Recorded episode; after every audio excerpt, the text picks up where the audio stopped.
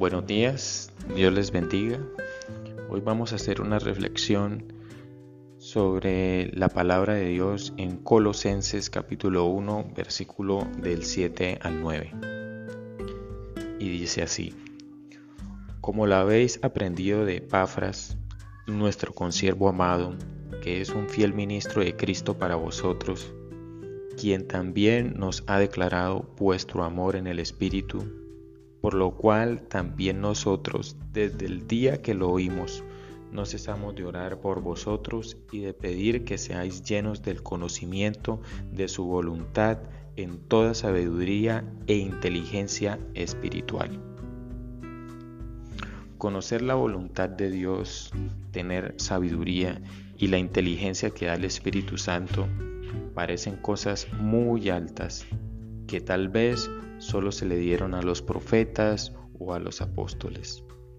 Parece que solo la alcanzaran personajes en la Biblia.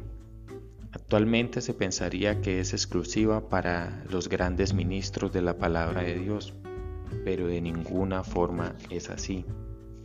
Estas tres cosas también están dadas para ti que me escuchas y para mí. Pero estas cosas no están a la venta ni con todo el dinero del mundo se pueden comprar, pero la persona más sencilla y humilde las puede obtener. Para iniciar, te recomiendo que te alimentes de la palabra de Dios. Lee la Biblia, escucha prédicas, mensajes, órale a Dios, dile que quieres aprender más de Él, que necesitas conocerlo más y tenlo por seguro que el Señor responderá a tu oración. En el libro de Santiago, en el capítulo 1, versículo 5, dice, Y si alguno de vosotros tiene falta de sabiduría, pídala a Dios, el cual la da a todos abundantemente y sin reproche, y le será dada. Nuestro Padre Celestial quiere siempre lo mejor para sus hijos. ¿Qué padre quiere que su hijo sea un necio? Y por tomar malas decisiones se equivoque y sufra. Las mejores cosas siempre están reservadas para sus hijos y el Señor desea vidas plenas para nosotros.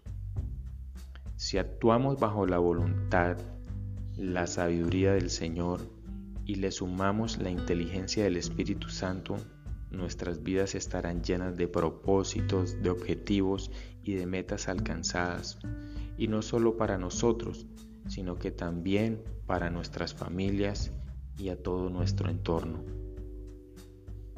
Siempre el Señor está ahí y está dispuesto a hablarte, a darte un consejo.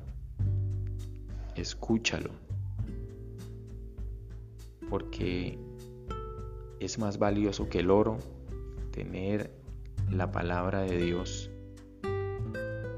Es más valioso que el oro seguir sus enseñanzas. Es más valioso que las perlas preciosas saber que Él está contigo. Que Dios les bendiga.